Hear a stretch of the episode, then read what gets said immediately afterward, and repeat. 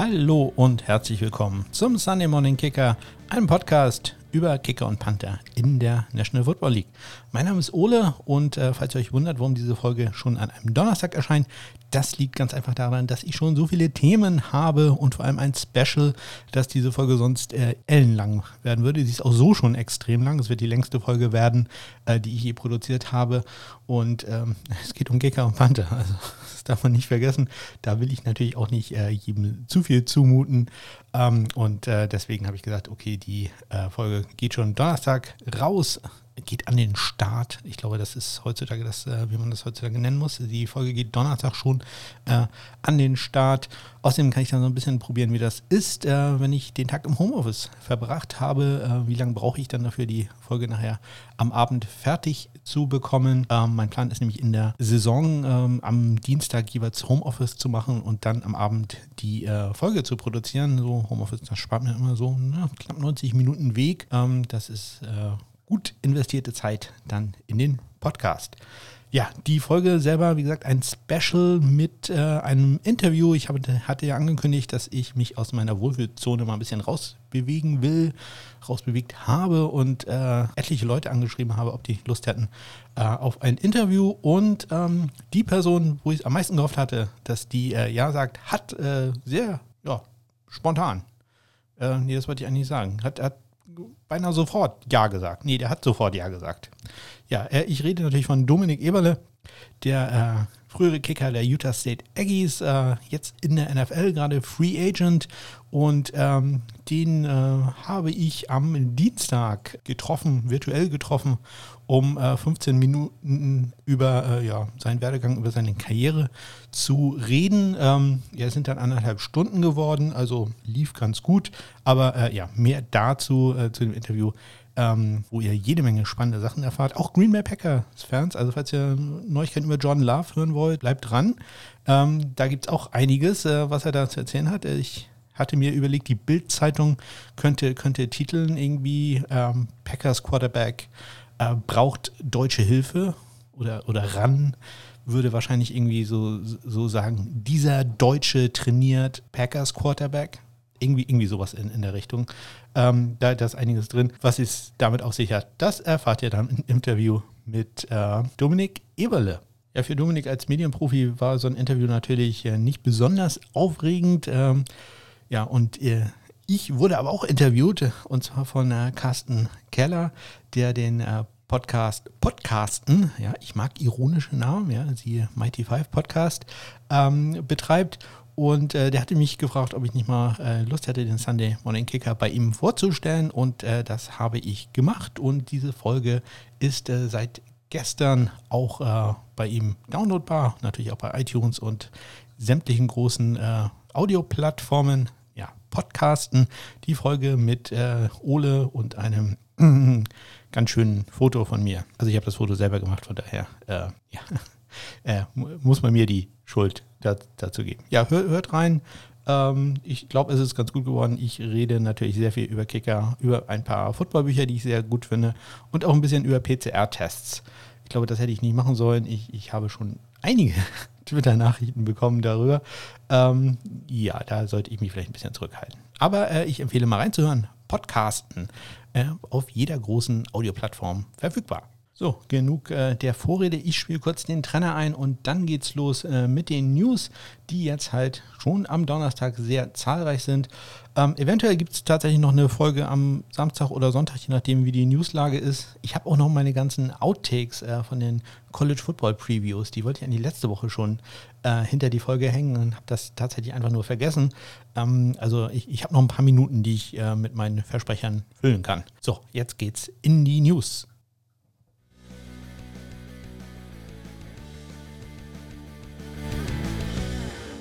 Ja, wenn ich den richtigen äh, Schalter hier noch betätigen würde, dann hätte man das auch äh, richtig gut gehört. Aber äh, ihr kennt die Melodie mittlerweile äh, gut und äh, ihr wisst, äh, dass es damit losgeht. Und zwar mit einer Nachricht, die mir mittlerweile schon so vorkommt, als wenn das Wochen her wäre. Aber es ist tatsächlich, ich glaube, heute Nacht erst richtig offiziell geworden. Man wusste es allerdings schon seit Montag, nämlich dass Graham Gano unterschrieben hat bei den New York Giants und Chandler Catanzaro entlassen worden ist. Also das Comeback von äh, Catanzaro hat nicht äh, allzu lange gehalten und äh, genau das äh, hatte ich auch schon ein paar Mal hier erwähnt. Der hatte ja so ein paar Co Coaching-Connections zu den Giants. Ähm, ist jetzt deren neuer Kicker. Ja, also Hörer des Podcasts waren da wenig überrascht, beziehungsweise waren die ganze Zeit da gut informiert. Da klopfe ich mir doch mal selber ganz kurz auf die Schulter, dass äh, das alles gut gecovert wurde von mir, um auch ein paar Anglizismen reinzubringen. Ich merke, die deutsche Podcast-Welt braucht sehr viel mehr Anglizismen und ähm, ich sollte da nicht hinten dran stehen, sonst verpasse ich diesen Trend noch. Ähm, ja, wenn ihr mehr über Graham Gano wissen wollt, dann empfehle ich euch doch in Folge 7 mal reinzuhören. Da stelle ich ihn vor. Graham Gano, neuer Kicker bei den New York Football Giants. Ja, und wir bleiben im Staate New York, gehen aber sowohl in die AFC als auch äh, etwas weiter in den Norden, nämlich zu den Buffalo Bills. Die haben äh, in der Nacht äh, Lachlan Edwards unter Vertrag genommen, ein äh, Panther, der vorher bei den äh, New York Jets war, und haben dafür Corey Wedwig entlassen. Äh, Wedwig, den hatte ich in Folge 1 vorgestellt. Ich glaube, es war der allererste Spieler, den ich überhaupt vorgestellt habe. Ähm, ja, äh, ein Norweger, den auch ähm, Dominik Eberle später im Interview äh, auch nochmal kurz erwähnen wird. Äh, die haben zusammen trainiert. Und ja, Wettweg hat es äh, nicht geschafft, war letztes Jahr äh, Kicker gewesen äh, bei den Jets, leider nur für ein Spiel und wollte jetzt als Panther sich durchsetzen gegen Corey Bojorges. Das hat nicht geklappt. Man hat stattdessen den ja, Veteran geholt, Lachlan Edwards, der äh, bei den Jets war. Und wenn ich meine Notizen jetzt hier noch raushole, dann kann ich ihn euch auch etwas genauer vorstellen. Ja, Lachlan Edwards, man hört so ein bisschen wieder am Namen, ne? Aaron Sippers bei den äh, Detroit Lions, ein typisch australischer Name. Und Lachlan, das ist auch so ein äh, typisch australischer Name, glaube ich zumindest. Klingt für mich ziemlich australisch. Ja, er ist Australier, will ich damit sagen. Ähm, er ist 2016 in der siebten Runde von den New York Jets gedraftet worden. Äh, von der Sam Houston State University Go Bearcats. Ein äh, FCS-Programm, ein ziemlich gutes FCS-Programm, kann man da sagen? Ja, kann, kann, man da sagen. Ich, ich weiß, die waren, ähm, sind ein häufiger Playoff-Teilnehmer äh, in den FCS-Playoffs, hat damals 2016 75.000 Dollar Signing-Bonus gekriegt und hat seinen ganzen Rookie-Vertrag ausgespielt bei den äh, Jets. War da also vier Jahre lang äh, Karriereschnitt bei ihm 45,5 brutto. 40,2 netto, äh, 108 Punts in der 20-Yard-Linie abgelegt, dabei 16 Touchbacks. Das gibt ein Ratio von 6,8. Ja, ich hatte das ja schon mal erklärt, äh, bei den College Football Panthern, ja, alles über 5, also sagen wir 5 sollte man schon haben. Äh, 6,8 ist da also okay. Ja, wenn wir uns aber jemanden richtig, richtig guten angucken, der, der ähm, einer der besten ist es äh, in dem, dem Gebiet des Puntens, in dem Directional Punting. Ähm, da habe ich mal Brad Kern rausgesucht von den Tennessee Titans. Der hat da ein Ratio von 9,7 äh, gehabt über die Zeit, äh, die äh, Lachlan Edwards war. Man sieht also, da gibt es also doch schon einen gewissen äh, Unterschied. Ja, sein Vertrag war einfach ausgelaufen, ist nicht entlassen worden. Der Vertrag ist einfach ausgelaufen. Und äh, ja, die Jets äh, haben dann Braden Mann in der Draft genommen, den äh, Panther von der Texas AM University und Edwards war die ganze Zeit ein bisschen überraschend, Free Agent, ist jetzt halt untergekommen bei den Buff Buffalo Bills. Ja, äh, Corey Redwick entlassen, Lachlan Edwards, neuer Panther bzw. neue Konkurrenz von Corey Bojorges. Ähm, natürlich äh, habe ich mein mittlerweile bekanntes Bild äh, in den Shownotes äh, aktualisiert und äh, ich hoffe, da kommt jetzt nicht noch irgendeiner, weil äh, also für einen vierten Panther oder vierten Kicker habe ich da irgendwie keinen Platz mehr. Aber ähm, ja, Kyle Redwick jetzt leider auch in Rot äh, dargestellt. Lachlan Edwards wurde eingefügt. Ja, und ich bleibe gleich bei den äh, Buffalo Bills. Das ist ja das einzige Team, welches sowohl eine äh, Panther-Competition als auch eine Kicker-Competition hat. Bei den Kickern geht es äh, zwischen Steven Hauschka und äh, Tyler Bass. Und äh, Tyler Bass hat am Dienstag äh, beim Field Goal Practice nur 6 von 9 getroffen. Und ja, da ist die Presse doch so ein bisschen kritisch.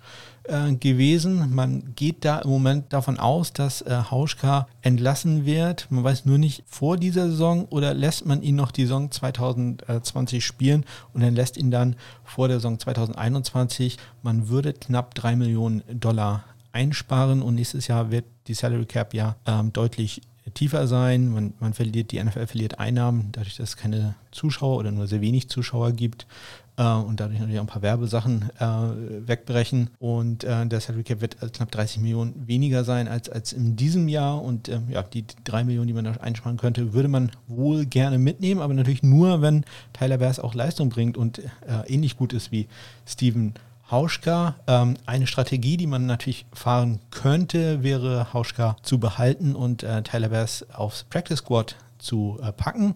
Ja, ich habe ja die Theorie, dass dieses Jahr sehr viele Kicker und auch Panther im Practice Squad, äh, in Practice Squads, so möchte ich es formulieren, äh, unterkommen werden. Ja, Corey Redwick gerade entlassen, der sowohl kicken als auch panten kann. Da bin ich mir ziemlich sicher, der wird irgendwo in einem Practice Squad unterkommen, damit man halt einen Ersatz hat, äh, falls Kicker oder Panther äh, an Covid-19 erkrankt oder aus anderen Gründen ausfällt, so hat man zumindest jemanden ähm, auf der Reservebank, den man da schnell bringen kann. Das kann man bei Tyler Bass natürlich auch probieren. Problem ist, ähm, damit er aufs Practice Squad kommen kann, muss er erstmal übers Waiver Wire, ist ja ein Rookie, sprich ähm, andere Teams könnten ihn in dem Moment, äh, wo er entlassen wird, äh, übers Waiver Wire aufnehmen und ähm, ja, es ist halt so ein bisschen riskant.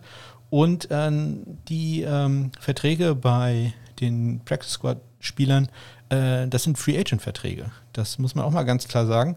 Ähm, die, die können die selber aushandeln. Also wenn, ähm, nehmen wir an, er ist durch das Waiver Wire durchgegangen und die Buffalo Bills ist, das Gehaltsminimum äh, im Practice Squad ist 8000 Dollar. Ähm, die Buffalo Bills sagen, ja, wir geben dir 8000 Dollar, aber ich weiß nicht, ihnen anderes Team, ich blicke da in keine ganz bestimmte Richtung, Jets, ähm, sagen, ja, wir bieten dir aber 15.000 Dollar an, das immer in der Woche, ähm, dann wird er wahrscheinlich sagen, ja, nö, da, New York ist auch eine ganz nette Stadt, dann gehe ich halt dahin. Deswegen, das ist ein bisschen risky, äh, was man da machen kann. Aber bin gespannt, wie das ausgeht. Im Moment anscheinend, das ändert sich ja auch täglich. Das, deswegen äh, bin ich auch ganz froh, diese Folge etwas früher aufzunehmen, denn Samstag sieht das vielleicht schon wieder ganz anders. Im Moment anscheinend leichter Vorteil für Steven Hauschka bei den Buffalo Bills. Ja, und äh, Corey Redwick kannte Dominik Eberle ja ganz gut und noch viel besser äh, kennt er Justin Rohrwasser. Ähm, das werdet ihr im Interview ähm, dann hören. Ich habe natürlich natürlich auch einen doofen Witz gemacht über Tattoos. Ich weiß nicht, Dominik fand das, glaube ich, nicht ganz so lustig, aber äh, er hat das als Profi überspielt. Ja, und äh, die Nachrichten, äh, die wir aus dem New England Patriots Camp äh, hören, ist äh, Justin Rohrwasser had his moments. Ähm, das äh, deute ich jetzt einfach mal positiv. Ja, das kann allerdings auch negativ sein, aber normalerweise ist es eher äh, etwas Positives. Also das sieht wohl ganz gut aus für den Rookie von der Marshall University. Go Thundering Herd. Ja, eines meiner Lieblingsduelle dieses Jahr bei den Kickern ist ja äh, das Duell Blankenship-McLaughlin. Auch McLaughlin wird von äh, Dominik erwähnt werden. Und mit dem hat er auch zusammen trainiert äh, bei den Indianapolis Colts. Und äh, da hat äh, Linebacker Antonio Walker äh, sich in einem Interview zu geäußert. Und äh, der hat gesagt, ja, die ersten Tage, da hat Rodrigo Blankenship äh, gewonnen. Die ersten zwei Tage hat er gewonnen, aber den letzten Tag hat jetzt McLaughlin vorgelegt. Also im Moment führt da Rodrigo Blankenship. Stand war das am Mittwoch 2 zu 1. Ähm, ich glaube, die Coaches zählen das ein bisschen anders. Aber ja, Update aus dem Colts Camp. Äh, Rodrigo Blankenship, zumindest nach Meinung von Linebacker Antonio Walker, äh, mit knapper Führung. Ja, etwas besser sieht es wohl für Greg Joseph bei den Tennessee Titans aus. Ähm, da wird berichtet, äh, dass er vorne liegt und äh, Tucker McCann äh, bisher wohl noch nicht so richtig überzeugen konnte. Äh, mir, mir wurde davon Ugly Misses äh, berichtet, also äh, nicht nur ja, äh, keine Fehlschüsse, die nur knapp vorbeigingen, sondern die wohl anscheinend deutlich daneben waren. Ja, wenig überraschend. Ich habe Tucker McCann jetzt auch, auch nicht wirklich als große Gefahr für Greg Joseph gesehen. Ich habe eigentlich gedacht, dass McCann vorher entlassen wird und ein anderer Kicker da noch ins Camp eingeladen wird, aber dem war nicht so ähm, und Joseph ähm, muss jetzt gegen den Kicker der ähm, äh, von der ah, University of Missouri, äh, Go Tigers, äh, kämpfen. Das hätte ich eigentlich, äh, das wusste ich auch so. Ich äh, konnte nur nicht äh, richtig sortieren, wo da University hin sollte. Missouri University klingt doof. Greg Joseph führt bei den Tennessee Titans. Dann gibt es gute Nachrichten aus Green Bay. Die Green Bay Packers haben ihren langjährigen Kicker äh, Mason Crosby von der Covid-19-Liste entfernt, haben ihn runtergenommen. Er ist wieder fit und im Einsatz. Also äh, ich glaube im Moment, wenn ich mich recht entsinne, ist kein Kicker, kein Panther mehr auf der Covid-19-Liste. So kann es weitergehen. Die Cleveland Browns haben keine Kicker-Competition. Austin Seibert äh, in seinem zweiten Jahr ist da der einzige Kicker im Camp, aber die haben sich jetzt gestern durchaus mal ein paar Kicker angeguckt und äh, zwar gleich vier. Sie haben äh, gleich vier Kicker zu einem Workout eingeladen und zwar waren das äh, Kay Forbart, Nick Folk, Matthew McCrane und Cody Parkey. Ähm, ja, also ich hatte auf Twitter geschrieben, quasi alle verfügbaren Veteranen und äh, Ruth hat mich äh, da korrigiert oder mich darauf hingewiesen, dass natürlich Steven Gastowski fehlt. An den habe ich natürlich gedacht, also den werde ich nicht vergessen, aber ähm, dadurch, dass wir von dem bisher wirklich noch überhaupt keine Nachrichten haben, tippe ich einfach darauf, dass der wirklich noch nicht hundertprozentig fit ist. Anders kann ich mir das nicht vorstellen. Ähm, kann natürlich auch sein, dass jeder weiß, wie gut der ist und der einfach äh, kein Workout braucht. Aber ich glaube, da ist äh, irgendwas noch im Argen. Ja, man weiß noch nicht genau, äh, wofür das war, ob das einfach nur ein bisschen Druck aufbauen soll auf, auf Cybert ähm, oder, naja, in den meisten Fällen ist es so, dass die, die Browns sich das einfach schon mal anschauen wollen, für den Fall, dass irgendetwas ist, ähm, dass man da schon mal, ich sag mal, äh, Leute im, in der Hinterhand hat, die man schon mal gesehen hat, denn so ein Workout, das, das kostet ja nichts. Ja, Cleveland Browns, vier Kicker im Workout. Ja, äh, und äh, Kicker Robbie Gold von den San Francisco 49ers. Der war in einem Interview bei NFL TV, nee, NFL Network heißen die, ähm, und hat da ein bisschen was äh, erzählt, was dann nämlich los sein wird, wenn keine Fans im Stadion sind. Und ähm, er ist der Meinung, das baut A mehr Druck auf, weil alles so ruhig ist. Kann man auch geteilter Meinung drüber sein. Und äh, vor allem, wenn keine Personen im Stadion sind, das ist äh, sicherlich richtig, dann äh, verändert das den Wind in den Stadien. Und das ist natürlich eine Sache, die man bisher noch nie erlebt hat. Und das kann äh, sehr interessant werden. Also äh, durchaus interessante Ansichten von Robbie Gold, die man durch, äh, durchaus beachten soll. Der Mann hat halt auch die Erfahrung, der weiß, dass auch so Kleinigkeiten ähm, ja, entscheidend sein können. Ja, Robbie Gold im Interview mit NFL Network. Link natürlich in den Shownotes. Ja, und am Ende noch ein kleines äh, Nugget, nämlich äh, Nicole Auerbach von The Athletic, die berichtet da über äh, College Football ähm, und hat so ein Mailbag, also wo man ihr Fragen schicken kann. Und äh, eine Frage war da, wenn sie drei Sachen sich wünschen könnte, was wäre das dann? Und äh, da hat sie sich äh, unter anderem gewünscht, den XFL-Kickoff im College Football durchzuführen. Eine Idee, die ich äh, durchaus unterstützen äh, werde. Ja, über den XFL-Kickoff hatte ich ja schon mal berichtet. Ähm, da dürfen sich die Spieler erst bewegen in dem Moment, wo der Returner den Ball fängt und losläuft. Und sie stehen auch nur 10 Yards voneinander entfernt. Das äh, minimiert das Verletzungsrisiko doch extrem. Link natürlich in den Shownotes. Es tut mir leid, falls dieser hinter einer Paywall ist. Ja, und dann hat ein Kicker noch für einen kleinen Shitstorm gesorgt. Ja, ein ehemaliger Kicker, muss ich dazu sagen. Nämlich äh, Jay Feely, der war früher unter anderem mal bei den Arizona Cardinals, langjähriger NFL-Kicker. Mittlerweile, ich glaube, bei CBS äh, so als äh, Experte angestellt. Äh, war Kicker an der ja, Universität in Ann Arbor und ähm, der hat Golf gespielt und äh, das hat er gemacht mit äh, dem US-Präsidenten Donald Trump. Und da hat er einen Tweet zu abgesetzt. Ähm, war vielleicht nicht so ganz passend. Ähm, ich weiß nicht, im Moment nicht so die richtige Zeit. Äh, fanden viele Amerikaner, äh, wo 175.000 Menschen an äh, Covid-19 ge gestorben sind ja, da sollte man vielleicht nicht solche Sachen machen wie äh, Golf spielen, aber das ist bei Trump, glaube ich, äh, doch sehr viel wichtiger als so, äh, so eine lästige Pandemie. Ähm, ja, gleichzeitig war es noch äh, an dem Tag, als Donald Trumps Bruder gestorben ist. Also, mh, hm, ja, äh, war, ja, um, da muss man halt auch Charakter haben, um da dann einfach mal golfen zu gehen, ja. Jay Feely spielt Golf mit äh, Donald Trump. Äh, ich habe seinen Tweet natürlich auch in den Shownotes verlinkt. So, und das waren sie dann auch die äh, Neuigkeiten. Ja, ich weiß, war eine ganze Menge. Ich hoffe, äh, irgendwas war für eu euer Team auch dabei oder vielleicht auch ein Spieler, ähm, den ihr toll findet. Falls ihr mehr News habt, äh, wenn ihr noch irgendwas gefunden habt, irgendwas, was ich übersehen habe, dann freue ich mich sehr, wenn ihr mich darauf aufmerksam macht. Am besten bei Twitter, da bin ich äh, extrem aktiv. Also läuft bei mir ständig, alle drei Sekunden äh, aktualisiere ich das und äh, gucke, was es da Neues gibt. Ihr erreicht mich da at SundayKicker. Natürlich auch Link dazu in den Shownotes. So, jetzt gehen wir in den zweiten Teil mit dem Interview.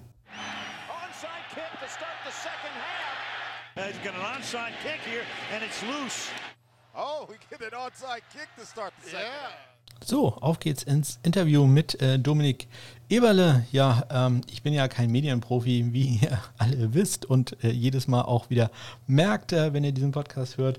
Und äh, eine Sache, die ich wirklich noch nie konnte, waren Interviews. Und äh, ja, ich muss mich fast bei Dominik entschuldigen.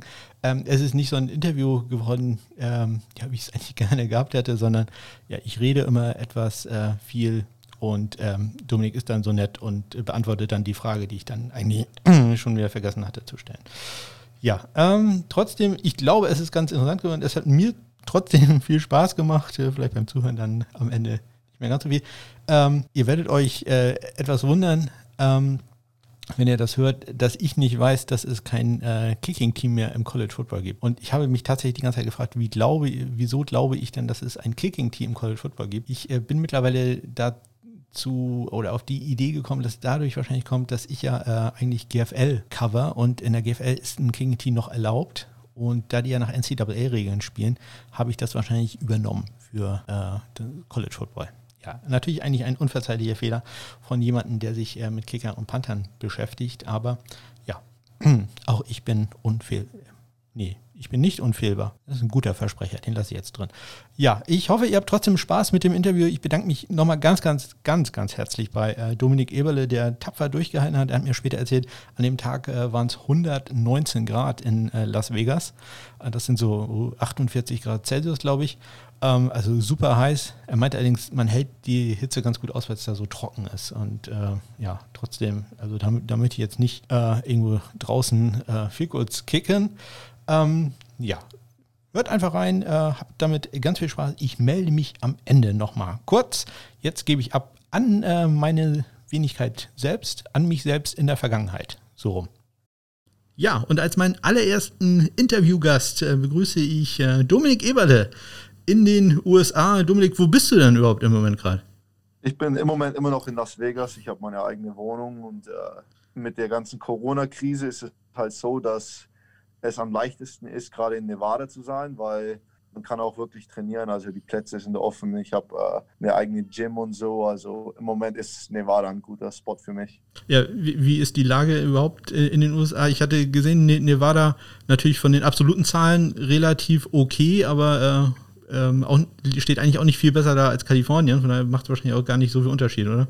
Nee, so, so viel Unterschied nicht. Aber weil man halt mehr Plätze hat zum Trainieren, ist es einfach besser. Aber die Lage ist immer noch sehr komisch. Also es ist mo momentan so ein politisches Hintergrund mit diesem Virus, wo viele denken, dass entweder ist es der Trump, der das gemacht hat, oder andere Leute. Aber ich muss echt sagen, viele gehen ohne Maske raus oder gehen ohne Maske zu, äh, zum Strand, zu Partys und so. Also es ist schon schlimm, dass viele Leute es nicht annehmen wollen, dass dieser Virus wahr ist oder dass er wirklich hier auch ist. Ja, ähm, muss ich allerdings sagen, äh, wird in Deutschland mittlerweile, äh, ist es ganz ähnlich. Also wir, wir hatten das eine Zeit lang ganz gut im Griff, mittlerweile sehen wir das auch ganz locker.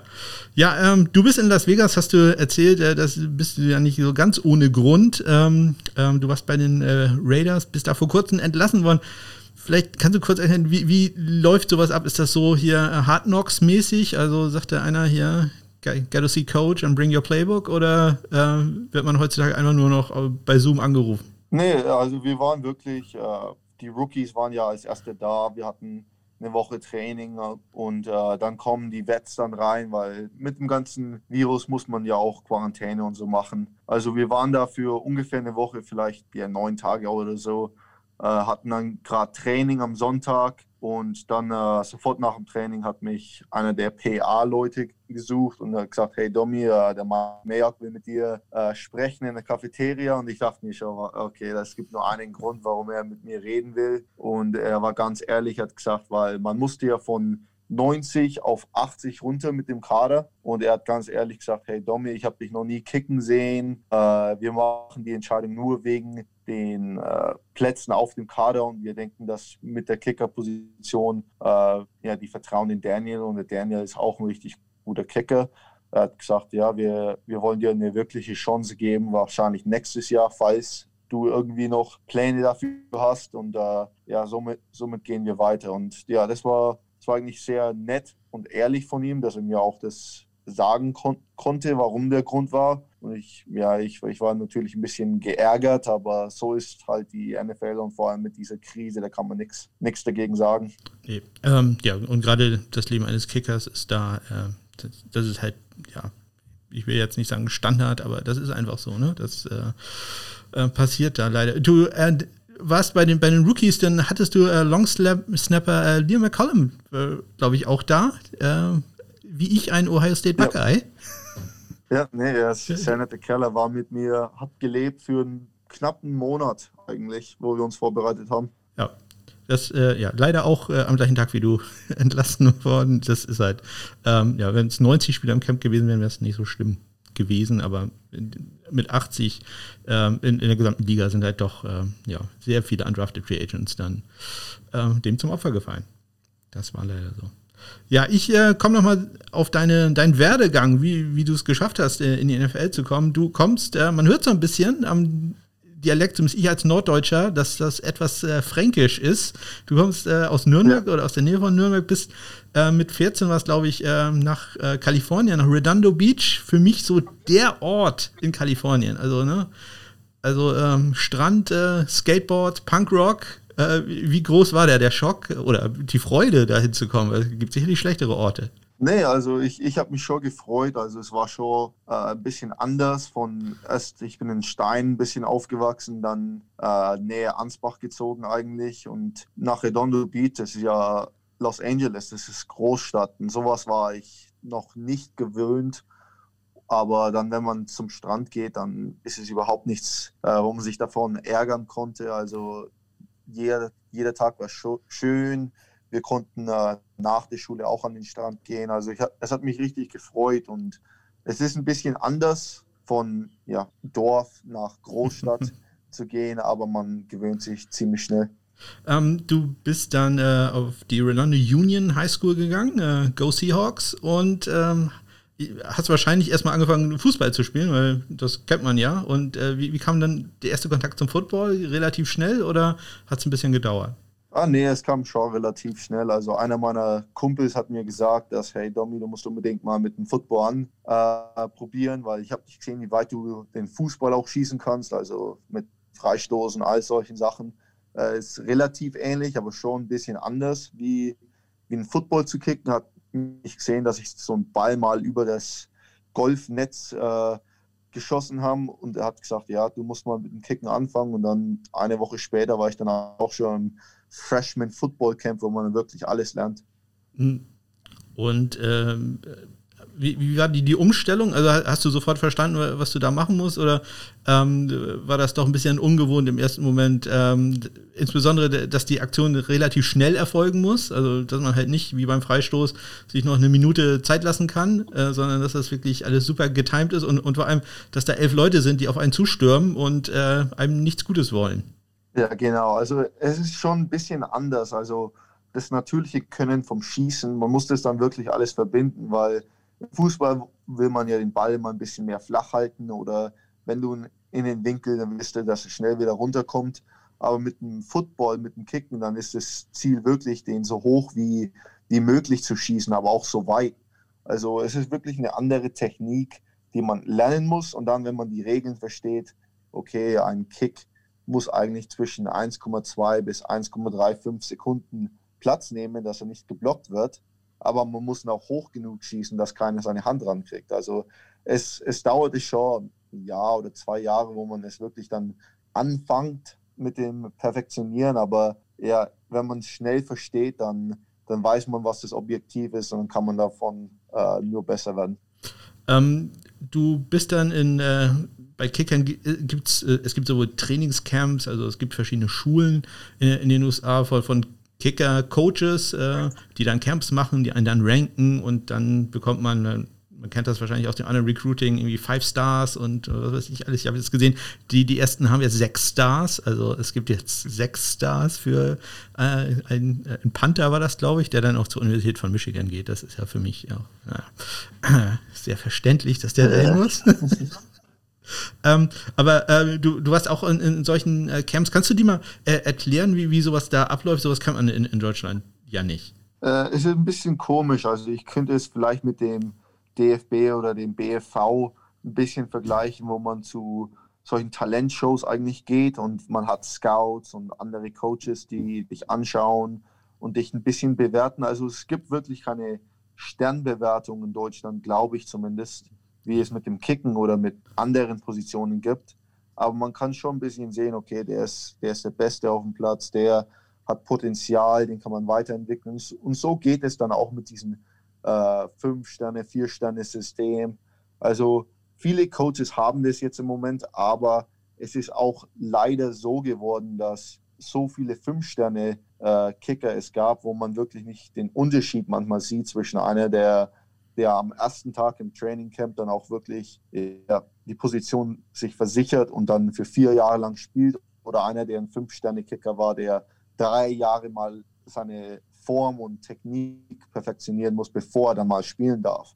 Also es kommt wirklich darauf an, äh, wie man jetzt das bewerten soll. Und ich habe es jetzt auch gesehen, dass sie mit dem sechsten Stern das wirklich auch sagen, hey, dieser Junge ist einer, der am ersten Tag hier sein kann und spielen muss. Ja, also sechs Sterne ist äh, Division One äh, Freshman Starter, nennen die es, glaube ich, in, in dem Moment. Also ja, äh, da, da, muss man sich natürlich als Coach auch schon sicher sein, das, das zu machen. Denn äh, das macht man auch nur einmal und wenn er nichts kann, die werden da nie wieder einnehmen. Du ähm, bist dann äh, eingeladen auch für College Camps. Äh, ich, ich, weiß, äh, die Pittsburgh Panthers äh, waren an dir interessiert und äh, Utah State Aggies, wo du dann äh, auch hingegangen bist. Wie, wie war da die Entscheidung? Ähm, warum nicht Pittsburgh? Das ist auch eine super Uni. Bisschen weit weg?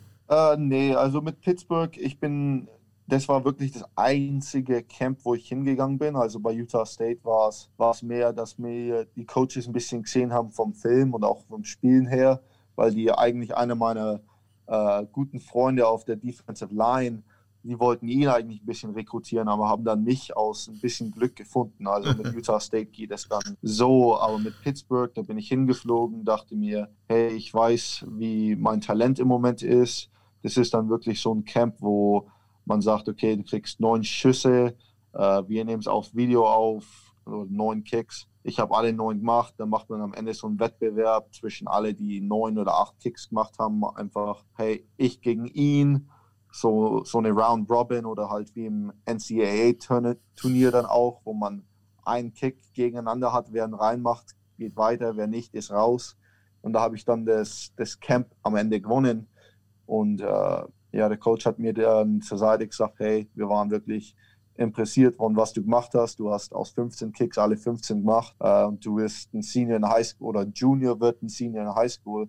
Er hat gesagt, ja, wir, wir haben keine Scholarship im Moment, aber wir wollten, dass du äh, ein Walk-on sein würdest. Also das war dann wirklich meine erste Chance, äh, es zu zeigen, dass ich auch auf diesem Division One Level es drauf hatte. Und es kam dann zwischen, äh, hey, will ich bei Utah State vielleicht schon mal ein Redshirt Freshman Jahr spielen oder mein Freshman Jahr spielen oder bei Pittsburgh wusste ich, dass ich auch zwei, vielleicht drei Jahre lang aussitzen müsste, weil die hatten im Moment den Chris Blewett, der auch ein richtig guter Kicker war. Mhm.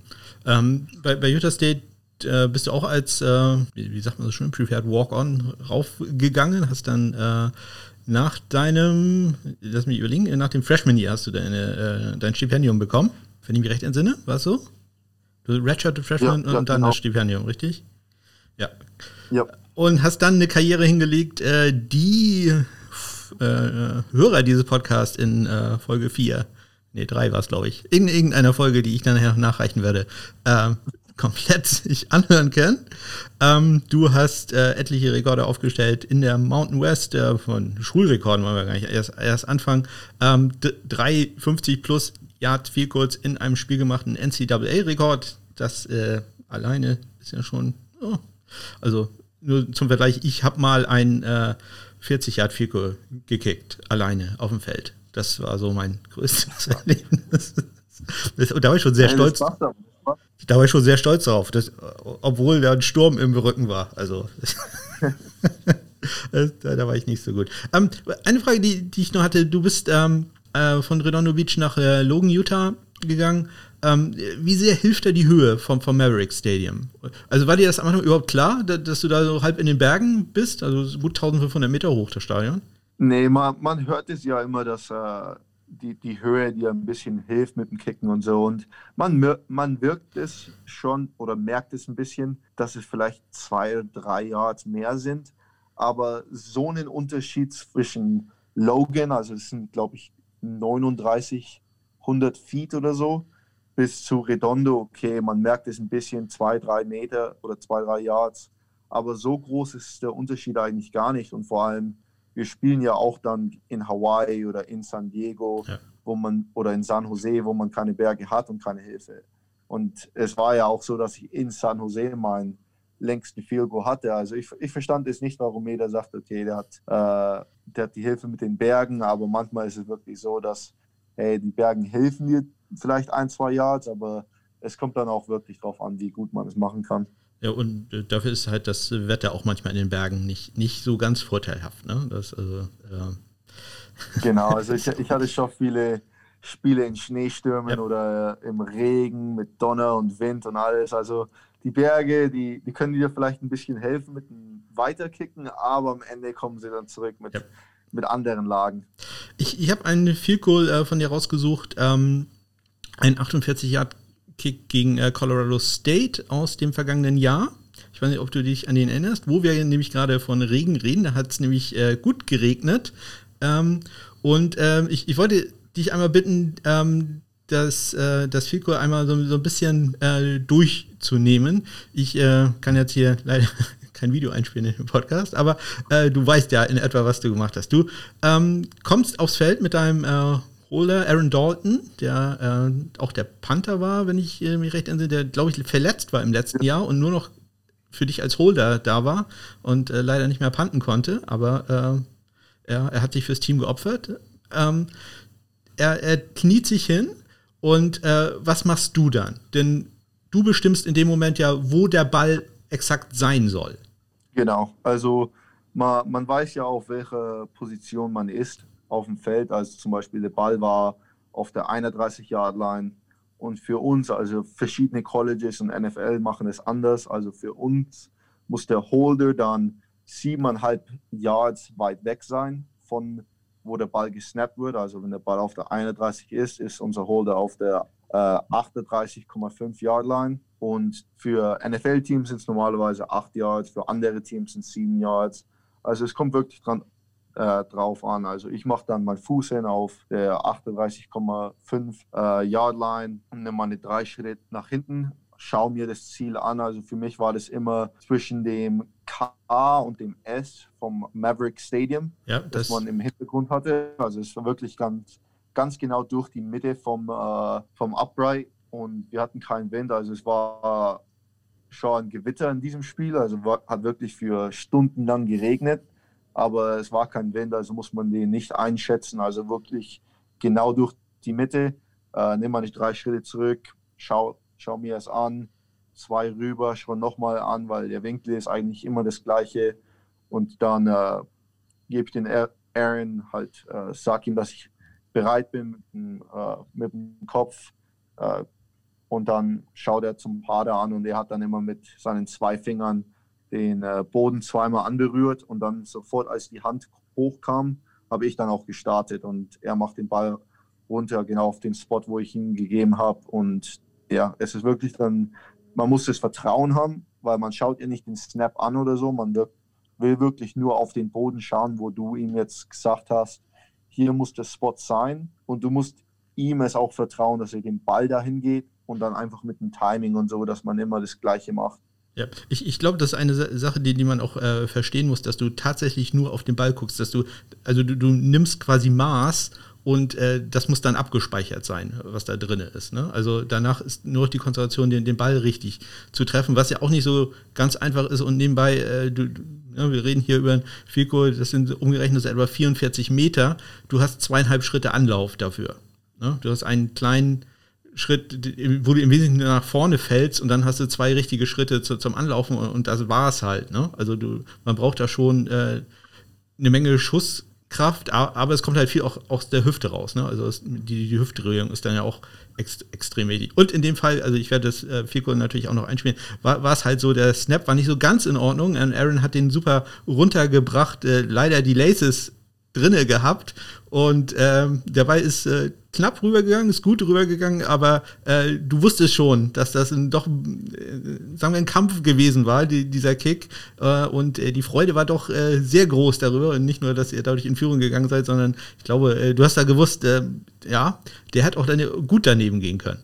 Ja, nee, also in dem Kick, das weiß ich schon genau. Also der, der Snap war, war hoch und vor allem mit dem Timing. Also mit mir war es immer, dass ich den Ball sehen will, dass er auf dem Spot, wo ich ihn hab, habe, äh, beim zweiten Schritt, also beim letzten Schritt schon ist, dass ich den wirklich die ganze Zeit sehen kann und wirklich zielen kann. Und mit dem war es ja so, weil der Snap hoch war und der Aaron ihn spät runtergemacht hat, musstest du eigentlich es nur vertrauen, dass der Ball runterkommt. Und das habe ich so gemacht. Also es war nicht der schönste Kick der Welt, aber es war wirklich nur, hey, ich habe ich hab meinen Kumpels vertraut. Also ich weiß genau, wie schwer es ist, äh, den Ball so, wenn er ganz nass ist, zu fangen und dann zu halten, perfekt. Auch mit dem Snapping, das ist ja auch ein bisschen anders in diesen Bedingungen. Aber ja, es waren wirklich alle drei von uns, haben unseren Job richtig, richtig gut gemacht. Die O-Line hat sehr gut protektiert, weil normalerweise, wenn die Bälle ein bisschen äh, ja, niedrigere Trati äh, ja, Kurve haben, wie sagt man auf so, ja, eine Flugkurve haben, kommen, dann äh, könnten sie vielleicht geblockt werden, aber die haben richtig gut gemacht und der Ball ist rein. Und es war wirklich der einzige, wo ich mir richtig gefreut habe, weil ich wusste, dass das am Ende vielleicht die entscheidenden Punkte sein könnten.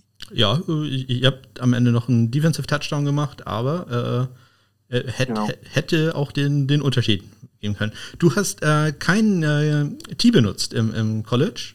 Das, äh, nee, darf man auch gar nicht im College. Echt nicht? Ich, ich dachte, dürft, man dürfte noch ein ein Inch Tee nehmen. Kannst du mal sehen. Äh, nee, nur in, in Highschool darf man ein Inch, zwei Inch oder vom Boden kicken. Im College war es mal so. Also ich, ich glaube vor ja, 30 Jahren, 25 nee. Jahren, dass man Tee benutzen konnte. Nee, nee, nee. Aber da, da, hältst du mich, da hältst du mich jetzt aber für zu alt für. Das. nee, nee. Also es, das Tee, das hat man schon schon länger nicht benutzt, aber vor allem, wenn man es auch wirklich sieht, also ich glaube, in Kanada darf man es schon noch in den professionellen ja. auch benutzen. Ja, in, in Kanada. Aber ja, im College, ich habe keinen gesehen, der mit dem, mit dem Tee gekickt hat. Ja, kannst du mal sehen. Da bin ich mal wieder vollkommen viel informiert. Unglaublich. Ähm, ich hatte ähm, gestern gesehen, dass äh, die geliebte Seite Pro Football Focus ähm, jetzt auch ein Angebot hat, äh, dass sie alle NCAA-Spieler der letzten Jahre bewerten und äh, graden. Und äh, ich habe keine Kosten und Mühen gescheut und äh, mir mal die Daten äh, geben lassen. Und ähm, habe mir das mal für 2019 angeguckt und äh, ich finde da Herrn Dominik Eberle auf Platz. Was glaubst du, wie, wie du bist? Ganz gut? Ja, ne? Ich äh, würde sagen Top 5 vielleicht, aber ich wüsste nicht genau. Locker, locker Top 5. Du bist der zweitbeste College-Kicker laut Pro, Pro, Football Focus. Äh, nur ein gewisser Sam Sloman, der äh, jetzt gerade im Camp mit den äh, LA Rams ist, von der ja. Miami, Ohio, Go Red Hawks. Ähm, der ist nochmal um oh, 0,4 Punkte besser, ist aber schlechter in den Kickoffs. Ähm, zumindest laut Pro Football Focus. Ähm, ja, also wenn, wenn man die, diese Rangliste ansieht, äh, Rodrigo Blankenship beispielsweise, der Lugrosa Award-Sieger, du warst Finalist für den Lugrosa Award 2000, das hat mich überlegen, 17? Ja, genau. Ähm, der ist gerade mal auf Platz 6. Ja, äh, ist es da vielleicht doch hilfreich, aber ich, ich bin ehrlich, auch für mich war Rodrigo Blankenship so äh, der Nummer 1 Kicker aus, aus, dem College und wenn ich die Ranglisten gesehen habe, war der ganz häufig dabei. Hilft es da doch, wenn man, wenn man in der SEC spielt, im Gegensatz zur, zur Mountain West? Ah, nee, also ich, ich sehe keinen Unterschied. Also es, es ist wirklich eine Kopfsache für, beim Kicken. Also äh, in meiner Karriere, wir haben gegen Michigan State, Wisconsin, LSU zum Beispiel letztes Jahr auch gespielt, wo ich, ich würde sagen, es ist eigentlich ein bisschen einfacher, wenn man jedes Jahr im, im Süden kicken darf, mit sehr gutem Wetter eigentlich, wo man, okay, man, man kriegt vielleicht ein bisschen Regen und es ist, es ist heiß, aber normalerweise gutes ja. Wetter im Vergleich zum Mountain West oder, oder auch zur Big Ten, wo man im Schneesturm eigentlich kicken muss. Also ich glaube, SEC, äh, man spielt doch die meiste Saison in eigentlich der perfekten Lage und ich würde es eigentlich sagen, ist ein bisschen einfacher. Ja, aber äh, man muss halt sagen, äh, die, die Mountain West kriegt wahrscheinlich nicht ganz so viel, äh, wie sagt man schon, Media Exposure, ne? Also die nee. SEC auf, auf CBS oder so, ne? Das äh, ist bei der Mountain West halt leider nicht der Fall. Genau, genau. Also die SEC ist eine sehr gute Konferenz, also sehr viele Megatalente kommen raus, aber manchmal muss man sagen, es wenn man es nur vom Kicken und Panten aussieht, dann da hat man eigentlich die perfekten Be Bedingungen dafür, hm, ja, die meiste Zeit des Jahres. Aber dann wird es so eine Kopfsache. Also für mich, ich habe mich nie gekümmert, wie viele Fans in der, im Stand waren, weil in manchen Spielen, zum Beispiel bei New Mexico, hatten wir knapp 3000 oder so im Auswärtsspiel und dann in der anderen Lage bei LSU waren 100.000. Also ja. am Ende muss man nur seinen Kick machen und es kommt nicht drauf, drauf an, aber für andere Kicker, die, die sehen dann, dass es mehr Druck oder weniger Druck ist und dann, dann macht man es schon falsch. Ähm, als es in die oder auf die, auf die Draft zuging, hast du dann spezielles äh, Training gemacht äh, nochmal für ähm, war dieses Jahr wahrscheinlich ohnehin alles komplett anders. Also, aber gab es da noch irgendwie so äh, Workout-Videos oder so, die verschickt wurden? Ja, also es war gut am Anfang, also ich bin nach Buffalo gegangen, war da mit dem Justin Rohrwasser, der Patriots-Kicker im Moment. Hm? Ähm, wir waren da zusammen, haben in der Wohnung gelebt und haben zusammen trainiert in Buffalo mit unserem Kicking-Coach, äh, haben uns sehr gut befreundet. Und da waren wir da für für drei Monate, also Mitte März, dann kamen die Neuigkeiten mit Corona raus, wo jeder ja, nach Hause musste, man, man hat alles zugemacht, man durfte mal weiter trainieren. Und dann wurde es eigentlich ein bisschen anders, weil für mich es war schade, weil ich keinen Pro Day hatte oder irgendwas. Ja. Also ich hatte einen Workout und es war mit den Raiders. Äh, habe gut gekickt, nicht perfekt, aber habe gut gekickt. Äh, und normalerweise, ich hätte dann schon nochmal ein Workout mit den Patriots und nochmal eins mit den Colts gemacht, aber die wurden beide abgesagt. Also die Workouts wurden abgesagt, kein Pro Day, dann, dann wurde es schwieriger für mich, weil vor allem mit der NFL, es war dann so, dass viele gedacht haben, hey, der Domi, der, der kann nicht so weit Kickoffs machen. Er ist ein guter Field Goal Kicker, aber kann nicht weit Kickoffs machen. Aber das war dann ein bisschen falsch, weil im letzten Jahr der Saison die haben mich gefragt, dass ich den Ball eigentlich ein bisschen äh, nicht so weit schieße, dass wir ihn verteidigen. Also dass wir versuchen, die anderen zu tackeln in, in der 20-Yard-Line oder so. Also wir wollten ja schon dieses äh, Spiel spielen, dass die nicht das ganze Feld haben, sondern wirklich eingeschränkt sind, weil ich glaube, wir hatten sechs Tackles äh, innerhalb der 15-Yard-Line, wo man sagen muss, hey, das ist perfekt, weil dann kriegen wir den Ball wenn wir die äh, gut verteidigen, bei unserer 40, vielleicht auf der 50, wenn der Panther nicht gut erwischt. Also wir hatten dann wirklich dieses Spiel gespielt und dann ohne Pro Day, ohne Workouts konnte ich es eigentlich nicht zeigen oder nicht genug zeigen, dass die Kickoffs eigentlich eine Stärke von mir sind. Hm.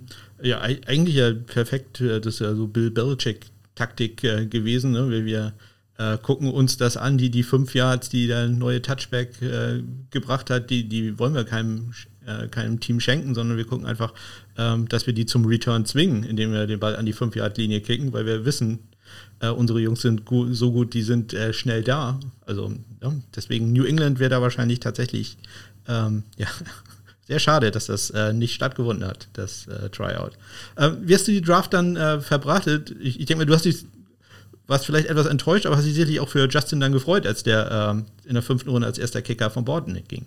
Ja, nee, also Justin und ich sehr gute Freunde. Ich war mit seiner Familie schon äh, in Albany, waren wir da mal vor, äh, vor dem Draft und so. Also wirklich ein sehr netter Kerl, äh, einer meiner besten Freunde jetzt. Und ich wusste, dass die Patriots entweder ihn oder mich äh, nehmen. Also das haben sie unserem Agenten, wir, wir sind beide vom gleichen ah, Agenten okay. repräsentiert. Äh, die haben es uns gesagt, die haben uns nicht gesagt, wer es wurde. Und dann, äh, als ich es gesehen habe, okay, die haben den Justin genommen, habe ich mich nur für ihn gefreut. Ja, aber ihr wart nicht beide, kleiner Witz jetzt, beim gleichen Tattoo-Artist. nee, nee. ja, es ist in Deutschland durchaus angekommen. Das, das ist, äh, äh es ist halt so, äh, wenn man ihn auch kennt, er, er ist sehr politisch. Also er ist schon ähm, politisch angewusst und es war ja auch das Fach, das er studiert hatte im College. Aber mit dem Tattoo, also er ist ein sehr großer Joe Rogan-Fan. Ja. Und in einem seiner Podcasts von Joe Rogan hat er mal über die 3% gesprochen, die, das war ja keine Militärgruppe, das war wirklich das Konzept, dass 3% der Population auch im äh, Revolutionary Krieg gekämpft hat. Und das war das wirkliche Konzept. Und der Justin, als er 18 war, hat es gehört und sagt, hey, das, das mache ich auf meinem Arm. Äh, das hört sich gut an, weil er hat ja wirklich all diese patriotische Tattoos, auch mit der American Flagge, Liberty or Death. Aber Don't tread halt on me hat er auch, ja. Äh, er hat halt nicht begriffen, dass dieses Tattoo, dieses 3%er im Moment eine ganz andere Meinung hat. Und er hat es halt nie begriffen, dass das wirklich im Moment so so schlimm ist. Und ja, hätte er es gewusst, hätte er auch niemals auf seinem Körper gemacht. Also ich hatte ein Interview mit ihm äh, gehört, er, er, wirkte extrem, also ich, ich habe ihm das abgekauft, dass er da äh, unwissend war und äh, er extrem ja, reumütig äh, das gemacht hat. Also aber es, es war schon, ich muss ehrlich sagen, es, es war so ein klein wenig lustig. Ich äh, muss ehrlich zugeben, es, aus deutscher Sicht kannst du so das immer so ein bisschen humoristisch nehmen, ja, typisch Amerikaner. Das ist ja. Ähm, wie, wie, war denn, ja, nee, wie, wie, war der, der Rest der Draft? Warst du irgendwann doch so en, enttäuscht? Äh, also als, als Slowman nachher, so als irgendwie fünf Letzter vom Board gegangen bist, hast du gedacht, na, wird jetzt nichts mehr? Also es war, es war schon ein bisschen komisch und überraschend auch. Also der, der Draft, man musste, also zum Beispiel alle Kicker wissen es, dass man, okay, erst fünfte Runde wirklich realistisch äh, gedraftet wird, falls man es gedraftet wird. Ähm, und für mich, es war so, ich habe so viel mit den Colts gesprochen, dass ich dachte, okay, die Colts äh, wären zum Beispiel ein Team, die mich draften würden. Die Bills waren auch eins. Äh, die Titans, die, die waren eher auf diese, ja, falls sie mich draften, dann wäre es eine 10% Chance oder so. Und dann, äh, es war wirklich so, die Colts haben dann getradet, dass sie drei Picks hintereinander hatten. Und ich dachte mir, okay, jetzt, jetzt kommt entweder mit Indianapolis oder nicht. Äh, die haben drei Picks hintereinander. Ich habe nichts gehört, sagte, okay, die haben auch keinen Kick genommen. Die warten wahrscheinlich, ob der Vinatieri dann wieder gut ist, äh, ob er sich erholt und alles. Und dann Tennessee hat nicht angerufen, die haben keinen Kicker gedraftet, aber dann wirklich fünf Slots, also mit dem 247. Pick. Äh, die Rams hatten ja auch den 245. Pick. Da haben sie meinen Agenten und meinen Coach angerufen und über mich gefragt und die wollten einfach alles schnell wissen. So ein halt uh, Elevator Talk, sagt man auf Englisch. Also wirklich ja, ja. diese 30 Sekunden, wo man. Elevator Pitch. Kurz, ja. kurz die äh, schnell gut verkaufen. Genau, also das wollten sie hören und da haben die beiden mich sofort angerufen und gesagt: Hey, die Rams haben sich sehr über dich gefreut. Also es kommt vielleicht jetzt an dachte mir, okay, ja, ich, ich dachte, ich bin jetzt undrafted. Ich habe die Raiders schon angerufen und die wollten nicht so, die waren sehr zufrieden. Aber ja, in LA mit den Rams zu spielen, wäre auch mega Hammer gewesen. Und dann haben sie natürlich den Sam genommen, weil er auch einen Pro Day hatten und sie wussten, was sie mit ihm auch kriegen. Ja, ich, ich habe gerade, ich hatte gerade mal ins Rams äh, Trainingscamp TV reingeguckt. Äh, die haben noch kein einziges Field probiert. Also zumindest vor der Presse noch nicht. Also die haben noch nichts gemacht. Äh, und äh, die äh, Leute da können auch noch nicht Lirim Hairulahu aussprechen. Also das äh, wird auch noch ein bisschen dauern. ja, äh, nee, es, es, wird schon interessant. Also der Lirim, äh, den habe ich ein paar Mal gesehen bei anderen Camps, der war auch immer gut. Der Sam habe ich kurz kennengelernt, war auch ein sehr netter Typ, der, der gut draufballern kann. Und da ich weiß nicht im Moment, ob sie auch immer noch den äh, Austin, Austin McGinnis ist, ist noch im, ist im Camp, ja. Ja, der, der war bei Kentucky auch, auch sehr stark. Also es wird schon interessant, wenn man als Kicker es verfolgen wird, äh, wie es dann in Los Angeles wird. Ja, ja. Wobei deine Wahl dann ja auf, auf die Raiders fiel. Ich, ich weiß nicht, gab es noch andere Teams, die auch äh, dich, dich haben wollten als äh, Priority Free Agent? Also Titans ja, beispielsweise? Also es, war, es, war, zwischen den, äh, den Colts, den Raiders und den Titans. Dann am meisten aber zum Beispiel die Ravens, die, was die immer machen, die, ja, die, die holen die einen rein. Den, ja, den schonen den Tucker für die Preseason, ja. äh, machen ihn ja, äh, unglaublich eigentlich für diese Preseason und dann kriegen sie davon fünften oder sechsten Round Draft Pick. Also ja, das haben sie schon ein paar Mal gemacht. Corey Wedwick, ne? Siehst du jetzt, ist, ist im Camp jetzt mit, mit Buffalo, weil, weil Tyler Bass auch, auch ist, ne? Macht sich jetzt als Panther. Genau. Und äh, Corey genau, Wedwick war ja auf, auf der gleichen Uni wie Justin Rohrwasser, ne? Die beide Marshall University. Ja, der Corey ist auch äh, aus Norwegen, also ja. ist auch ein internationaler, äh, habe ich auch kennengelernt. Der war in Buffalo mit unserem äh, Camp ein paar Mal da, vor dem er mit den Bills unterschrieben hat. Also es ist auch ein sehr cooler Typ. Und die Ravens haben sie auch das gleiche gemacht mit Will Lutz, als sie ihn nach äh, New Orleans geschickt haben. Stimmt, Gott, den, ja, da, da, das habe ich jetzt tatsächlich gar nicht mehr in der, äh, auf der Rechnung gehabt, ja. Stimmt, aber da waren einige. Äh, wenn ich jetzt überlegen würde, fangen wir, glaube ich, noch ein oder zwei an, die auch, ich glaube, Graham Geno beispielsweise war auch mal im Camp mit, mit, den, mit den Ravens, ganz am Anfang. Genau, genau, das, das war. Ne, also, also ich, ich, hatte da mal überlegt, man könnte eine Folge machen mit Leuten, die mal bei den Ravens und bei den Colts mal im, im Camp waren und von äh, Tucker und Vinatieri was gelernt haben, weil ich glaube, da hast du ein gutes All-Star-Team an, an Kickern zusammen. Genau, und, und, vor allem, das ist auch mit dem Special Teams Coordinator, dem, dem Coach Brown, wirklich unglaublich, wie schlau er ist, wie, wie sehr und technisch äh, er alles machen will. Also es gibt nur positive Sachen über seinen Coaching-Stil für, für Kickers vor allem. Ja, die, dieses Jahr war äh, Nick Vogel im Camp, also auch nicht wirklich im Camp, halt auch, auch nur kurz und äh, Dom Maggio als, als Panther. Ähm, genau. Du hast dann bei den Raiders unterschrieben. Ähm, overthecap.com sagt mir, du hast 10.000 Dollar äh, Signing-Bonus äh, dafür bekommen. Das ist äh, leider nur die Hälfte, die Rodrigo Blankenship bei den Colts bekommen hat. Aber es ist 20 mal so viel, wie Joey Sly im vergangenen Jahr bei den Carolina Panthers bekommen hat. Der hat äh, glatte 500 Dollar äh, Tankgeld bekommen dafür.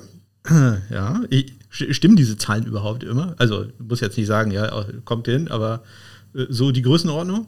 Ja, nee, äh, so, so geht es. Man, man sieht, es, ist wirklich, man hat äh, so viel Geld für Free Agents da eigentlich, äh, dass man nach dem Draft unterschreiben kann. Man versucht es, ja, we, wen man ein bisschen mehr will, den gibt man auch ein bisschen mehr Geld. Manchmal hat man einfach ein bisschen einen Agenten, der sagt, hey, er geht woanders hin, falls ihr nicht mehr Geld gibt und so. Die, die Nummern stehen schon, aber manchmal die Nummern die man zum Beispiel bei diesen großen Verträgen sieht, die, die stimmen dann fast überhaupt gar nicht. Also bei vielen ist es wirklich so, wo man sagt, ah, er unterschreibt für 2,3 Millionen oder für 3 Millionen, aber der kriegt diese 3 Millionen nur, falls er jedes Spiel auch spielt. Ja. Also es kommt dann manchmal wirklich drauf an, wie man es sieht. Jetzt, ich, ich weiß nicht, ob du, äh, hattest du bei den äh, Raiders ein, ein Playbook äh, bekommen, weil ich, ich hatte gelesen, dass äh, Rick Rich Bisaccia, der, der Special Teams Koordinator, einer, der ist, der äh, sehr dickes Special Teams Playbook hat. War dem so, ja. oder? Nee, wir, wir haben schon, also wir haben iPads gekriegt äh, dieses Jahr. Ich weiß jetzt nicht, ob das auch jedes Jahr mit iPads ging. Äh, vielleicht ist es jetzt auch einfacher, aber wir hatten wirklich für Punt, für Punt Return, Kickoff so viele verschiedene Slides und PowerPoint-Präsentationen eigentlich, wo man sagen kann, hey, falls das alles in einem Buch kommt, dann ist es schon richtig dick. ja, und äh, wie gesagt, das sind Special Teams, da müssen, wollen wir uns nicht vorstellen, wie, wie das bei, bei der Offense ist und das müssen die alles auswendig lernen. Ähm, der, dabei fällt mir ein, du, du hattest ja mit, mit Jordan Love auch ähm, einen Quarterback, der, der soll auch ganz gut gewesen sein. Den sagen auch die Green Bay Packers. Hast, hast also du da noch ich, Kontakt mit? Ja, nee, der Jordan ist ein sehr, sehr guter Kerl. Also wir spielen immer hier, hier und dort ein bisschen FIFA oder Madden oder so. Also FIFA, äh, der wird mich wirklich nur anrufen, falls er ein bisschen Coaching braucht. äh, und das, das, sagt dir halt genau, was für ein Charakter er ist. Also mit FIFA ich habe dann immer sehr gut gespielt äh, im Locker Room und so. Der, der, Jordan wusste, hey, ich kann dich nicht schlagen, aber ich spiele dann immer gegen den Henry Columbi, auch der auch der Zweitstring Quarterback war. Und der Jordan hat ein paar Mal gegen ihn verloren, hat gesagt, hey Domi, äh, gib mir ein bisschen Coaching, dass ich ein bisschen besser werde. Und ich habe ihm ja drei, vier Mal geholfen und er hat den Henry dann locker geschlagen und gesagt, okay, ja, äh, ich bin einer, der, okay, falls ich eine Niederlage kriege, das, das ist ein bisschen bitter im Mund und ich lerne dann, dass ich ein bisschen besser wird und dann bin ich. Und das genau, was er mit dem Quarterback äh, in der Position machte. Also er kam ja als 17 oder ja, er wurde gerade erst mal 17, als er reinkam. Äh, er war ein sehr junger Typ, kam rein, war hinter dem Kent Myers und hat nur gelernt, nur gelernt und dann äh, halbwegs durch das Freshman-Jahr von ihm hat er dann äh, Saison gestartet und ich glaube, er hat drei Interceptions gemacht und zwölf Touchdowns oder so. Und das hat dann wirklich schon gezeigt, gezeigt dass er mehr und mehr Potenzial hat. Ja, da, da, bin ich sehr, sehr gespannt, wie das in, in Green Bay äh, weitergeht. Äh, ist vielleicht auch nicht schlecht, wenn er da noch äh, ein, zwei Jahre hinter Aaron Rodgers äh, lernen kann. Aber mit Quarterbacks kenne ich mich, ich kenne mich mit Kickern kaum aus. Also Quarterbacks habe ich jetzt wenig Ahnung. Äh, wie geht's für dich weiter? Jetzt, ähm, wie, wie ist im Moment so dein, dein Tagesablauf? Ich glaube nicht, du, dass du jetzt jeden Tag bis um elf schläfst, dann zu McDonalds gehst zum Frühstücken und ne, sondern der, der Grind continues, wie man so schön sagt. Äh, du arbeitest sicherlich weiter, ne? Nee, nee, über. Das, das mache ich so, dass ich äh, das normale Trainingsablauf habe im Moment, das ich auch in der Offseason hatte, wo ich, ja, ich gehe fünf, sechs Mal in der Woche zum Trainieren. Also ich mache Beine zweimal, Oberkörper viermal, aber dann dehne ich auch viel. Ich, ich esse gescheit, also ich esse gesund, viel Gemüse, viel Protein, weil ich will ja auch meinen Körper ein bisschen weiterentwickeln. Ich war äh, bis zu 200 Pfund gekommen diese Offseason. Jetzt versuche ich, okay, 200 Pfund, Pfund fühlen sich richtig gut an. Vielleicht sind 205 äh, immer besser, aber man will ja immer damit ein bisschen rumspielen, weil andere Kicker, die fühlen sich besser, wenn sie ein bisschen dünner sind, mehr athletisch sind. Für mich ist es äh, ein bisschen wichtig, okay, ich will mehr Kraft äh, beim Kicken und so haben, auch wenn ich bei Kickoffs den Ball einfach durch die Endzone schießen will. Also ich trainiere weiter und vor allem, man weiß ja nie jetzt äh, mit diesem ganzen Coronavirus, wie viele Teams vielleicht zwei Kicker haben, einen auf der Practice Squad, weil sie, äh, weil sie einfach nicht wissen, okay, wir wollen keinen aus der Straße holen äh, zum Kicken, aber wir wollen einen in der Practice Squad haben, das falls unsere Nummer 1 entweder nicht gut spielt oder krank wird, dann, dann haben wir schon einen da, der nicht drei Tage erstmal warten muss, äh, dass er nicht positiv testet und dann erst reingebracht wird. Ja. Hast du mal gepantet? Weil, also ich habe ja die Theorie, dass äh, dieses Jahr tatsächlich der, die Rückkehr des äh, Kicker Panthers kommt, der auf den Practice Squad geparkt wird. Ganz einfach, damit man gleich zwei Positionen abdecken kann, falls einer von den beiden äh, krank wird. Ah ja, ein bisschen ha, habe ich schon gepantet. Also ich habe es seit der Highschool nicht mehr gemacht, aber dieses letztes Jahr war ich der, der Zweitstring-Punter bei uns und es war wirklich so, dass äh, bei uns waren wir mit Rugby Rollout Punts, also ja. das sind nicht die traditionellen NFL Punts. Ja. Das habe ich dann gemacht, aber normal punten kann ich, ist, ist nicht auf dem Niveau wie zum Beispiel der erstklassige NFL-Kicker, aber es ist wirklich mehr als genug, dass man aus dem Spiel mal rauskommen wird. Und das ist genau, was die NFL-Teams noch suchen. Ja. Ich, ich hatte gesehen, du hattest gleich äh, ja, nach deiner Entlassung, das deutsche Wort klingt ja irgendwie so, so negativ, das ist halt eine ganz normale Transaktion. Ähm, du hattest ein paar äh, Videos gepostet, wie du äh, Kickoffs gemacht hast, die ähm, kryptisch äh, 4,34-12 äh, drauf waren. Und für diejenigen, die noch nie irgendwas mit Kickern zu tun haben, kannst du kurz erläutern, äh, was die Hangtime und der, die Position ist, wo der Ball runtergekommen ist, dann bedeutet. Weil ich glaube, in Deutschland weiß das keiner. Also 4,34 ist die Zeit, die der Ball in der Luft war. Äh, kannst du kurz sagen, was da so dein Ziel ist, was man da so erreichen will? Äh, also man will ja genügend Zeit haben, dass die Leute den Kick auch covern können. Also ist hier nicht, dass du nur alleine bist äh, beim Kickoff, sondern du hast zehn Mitspieler, die versuchen zum Tackeln. Und desto höher du den Ball eigentlich in die Luft kriegst, desto besser. Also für mich ist es so, okay, wenn ich diesen Touchback-Kick haben will, dann versuche ich 4,2, 4,3 und den so weit wie möglich zu kicken. Aber dann gibt es auch die anderen Kicks, wo du sagst, okay, ich will den Ball innerhalb des Spielfelds haben, also schon in der Endzone minus 5, minus 6 äh, so rumspielen und sagt, hey, ich versuche zwischen 4,35 oder 4,4 bis 4,6 Sekunden den Ball in die Luft zu kriegen. Dann können meine Leute weiterrennen und er muss die Entscheidung machen, hey, entweder äh, mache ich ein Knie, gebe einen Touchback oder er bringt ihn raus und wird innerhalb der 15 Jahre lang getackelt. Und da haben wir äh, 10 Yards oder mehr vielleicht abgestrichen von, von der Startposition mit dem Touchback. Mhm. Ähm, vielleicht kannst du nur ganz kurz äh, erklären, der, der Kickoff äh, ist ja von der ähm, ja, Schussmechanik ein bisschen anders. Also du triffst den Ball an einer anderen Stelle de, des Fußes, ähm, also wir, wir, Deutsche würden sagen, äh, beim Kickoff triffst du den mit dem Spannen eher, während halt der ja. ein Field Goal eher, ja, Seite kann man da auch nicht so ganz sagen, aber die, die Oberseite äh, de, de, des Fußes äh, getroffen wird. Ähm, wie groß ist da der, der Unterschied? Also wie, wie sehr muss man sich da, äh, da drauf einstellen? Also ich, ich würde fast denken, also der, der Kickoff war vielleicht für dich als Fußballer zuerst einfacher, weil äh, das Fico, das ist doch ein bisschen anders, oder? Ja, nee, also man, man sieht schon, dass es eine, eine andere Technik dann auch ist, aber es kommt wirklich darauf an. Also manche versuchen die Kickoffs und die Field Goals gleich zu machen, dass es wirklich der gleiche Swing wieder ist, aber es ist ein bisschen wie beim Golf, würde ich das auch ehrlich sagen, wo man zum Beispiel den Driver hat, wo man den Ball so weit wie möglich versucht zu schießen äh, oder dann ja mit dem 6 Iron oder mit dem 5 Iron den Ball ein bisschen anzulupfen und genau zu zielen, wo du ihn hin, hin willst, relativ vom, vom Loch. Also es kommt wirklich schon darauf an, was das Ziel ist. Also mit dem Kicken, also viel groß, du willst den Ball nicht so hart wie möglich jedes Mal treffen. Man will präzise sein, weil man ja auch äh, den Ball durch die Uprights machen will. Mit dem Kick, Kickoff ist es so, okay, ich habe das ganze Feld offen. Die, die sagen mir, hey, kick den Ball links. Okay, ich kick den Ball innerhalb äh, des Spielfelds nach links oder in die Mitte oder nach rechts. Also du hast ein viel größeres Ziel eigentlich beim Kickoff als bei, bei Field Goals. Also dann ein bisschen andere Technik schon. Ähm, wie, wie, sehr regt man sich auf, wenn ein Kickoff out of bounds geht?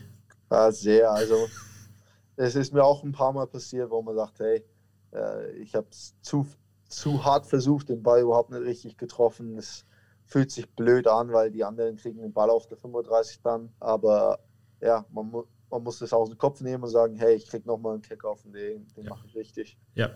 Ähm, hast du jetzt äh, irgendwie im Moment schon Kontakt irgendwie mit deinem Agenten? Äh, Gibt es da schon Anfragen, dass man äh, vielleicht irgendwo eingeladen wird zum Tryouts? Denn seit, seit ich glaube, Donnerstag dürfen NFL-Teams ja wieder äh, Tryouts machen, auch wenn das auch jetzt richtig kompliziert ist mittlerweile. Du musst erstmal zwei Tage dich testen lassen, bevor du da in die Facilities rein darfst und, und so. Gibt es da schon irgendwie Planung? Also muss jetzt keine Teams sagen, aber so habt ihr da schon irgendwas in, in der Hinterhand? Äh, Im Moment noch nicht. Also es ist halt schade gewesen, weil wenn man entlassen wird als Rookie, dann geht man ja durch die Waivers als erstes Mal und dann kann dich jedes Team eigentlich holen, aber es ist halt genau die Krise mit diesem 80-Man-Roster, wo man sagt, hey, äh, wir würden nicht gerne holen, aber diese Roster-Limitation ist wirklich was uns es nicht erlaubt, dich zu holen, weil wir sagen, hey, warum brauchen wir zwei Kicker, wenn wir schon einen erfahrenen haben oder einer, der gut gespielt hat. Und vor allem ohne Preseason, dann kann man die Rookies nicht richtig werten manchmal. Und es ist dann wirklich eine, eine neue Situation für viele der Rookies, die auch vielleicht gedraftet wurden, wo man sagt, hey, äh, wir wissen nicht, wie du spielst, wir wollen dich behalten, aber du bist mal für ein Jahr äh, Practice Squad, also relativ wie ein Redshirt eigentlich. Ja. Und für mich ist, ist es mehr so, dass äh, falls hier irgendwie einer verletzt oder äh, man im Camp sagt, okay, nee, wir brauchen einen anderen, der besser ist, dann kommt vielleicht der Anruf, aber ich im Moment plane eigentlich nur damit, dass erste Woche September, wo man Practice Squad erlaubt, dass dann vielleicht diese Anrufe kommen und hoffentlich äh, bin ich dann wieder mit einem Team ich muss ehrlich sagen, es könnte vielleicht sein, dass ich wieder mit den Raiders bin, weil ich ja auch guten Kontakt mit dem äh, Coach Bisaccia und dem Byron Storer, der Assistent von ihm, habe. Also es könnte gut sein, dass ich wieder in, in Las Vegas dann mitmachen darf, falls äh, die Practice Squad dann offen ist. Ich, ich, zum Abschluss muss ich ganz, ganz kurz nochmal äh, auf deine, deinen Werdegang äh, eingehen. Du, du bist von Nürnberg, ja, also oder in der Nähe von Ansbach. Sagen wir, du, du bist aus dem südlichen Deutschland. Ich glaube, Bayern darf man da nicht sagen, ne? Das, das war doch irgendwie so. Das, das, man, man, kann Franken sagen. Siehst du, genau, ja, das, ich hatte mich da schon mal in die Nesseln gesetzt. Ähm, also, du bist aus Franken nach Redondo Beach gegangen. Also, das ist schon ein riesiger Kultursprung. Dann bist du von Redondo Beach nach Logan, Utah. Ja, in einen Bundesstaat, wo es manchmal schwierig wird, eine koffeinhaltige Cola zu finden. Äh, und bist dann von aus Logan, Utah nach Las Vegas. Also geiler kann es eigentlich gar nicht mehr sein. Ja, es ist, es ist, schon ein komischer Gang, aber man muss sich einfach daran gewöhnen. Also äh, der größte Sprung war von Deutschland nach, nach Amerika, aber in Amerika ist, ist es halt so, ich war jetzt meistens nur Westküste eigentlich auch. Ich war Utah, jetzt Nevada, Kalifornien, also Westküste ist halt im Moment äh, Heimat für mich, würde ich sagen. Also meine Eltern leben ja immer noch in Kalifornien, meine Schwester geht auch in Colorado zur Schule. Also Westküste hat mich immer gefreut, dass ich dann in der Nähe auch bleiben kon konnte. Also nicht genau um die Ecke, dass man sagt, okay, ich fahre mal hin, zwei Stunden nicht da, aber es war wirklich so, dass, hey, ich bin in der Westküste, meine Eltern können zu fast jedem Spiel kommen. Also es hat mich einfach nur gefreut, dass es so geklappt hat. Aber schon eine, schon ein anderer Weg, wie viele, muss ich echt sagen. Ja, und, und ich hoffe, der Weg äh, geht weiter. Ich hoffe, das nächste Mal, äh, wenn ich dich hier spreche, dann äh, verkündest du, mit welchem Team du unterschrieben hast. Und äh, ich wünsche dir bis dahin alles, alles Gute. Vielen Dank, Dominik. Ja, vielen Dank. War sehr nett, mit, ihr, mit Ihnen zu reden und es freut mich immer, dass man mit, äh, mit einem Kicker-Podcast ein bisschen mehr über das Kicken auch sprechen darf. Ich, ich, ich sage jetzt nicht, wie viele Zuhörer ich habe. nee, nee, das, das, kommt nicht drauf an, das macht Spaß. Ja, das, das, das freut mich.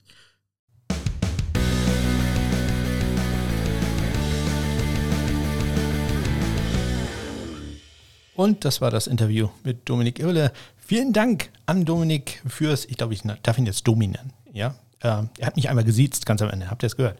So eine Respektsperson bin ich. ähm, ja, das äh, wird wohl auch nicht nochmal passieren. Ähm, ja, nochmal ganz herzlichen Dank an Dominik dafür, dass er sich die Zeit genommen hat. Ähm, für mich wirklich ein absolutes Highlight.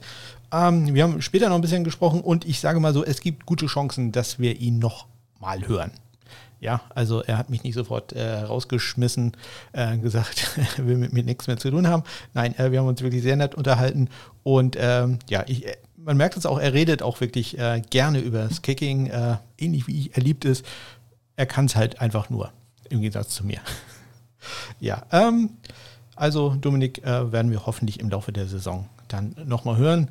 Ja, vielleicht auch nicht, wenn er nämlich keine Zeit hat, weil er irgendwo unter Vertrag ist. Das wäre dann ja auch kein schlechter Grund. Ja, vielen Dank für eure Aufmerksamkeit. Äh, danke, dass ihr so lange durchgehalten habt. Falls ihr Neuigkeiten habt, irgendwelche Fragen, Kritik, Anmerkungen, äh, euch kaputt lachen wollt darüber, dass ich nicht weiß, äh, dass es kein Kicking Tea, Kicking Tea heißt das, Kicking Tea im College Football gibt, dann äh, könnt ihr mich gerne kontaktieren. Ihr findet in den Shownotes dazu jede Menge Möglichkeiten. Wie gesagt, am besten bei Twitter at SundayKicker oder aber auch über meine Homepage smk-blog.de. Ja, ich wünsche euch eine ganz tolle Woche. Wie gesagt, es könnte sein, dass es schon am Wochenende äh, eine neue Folge vom Sunday Morning Kicker Podcast gibt. Ähm, versteht das mal als Warnung. Wie immer sage ich, bis dann.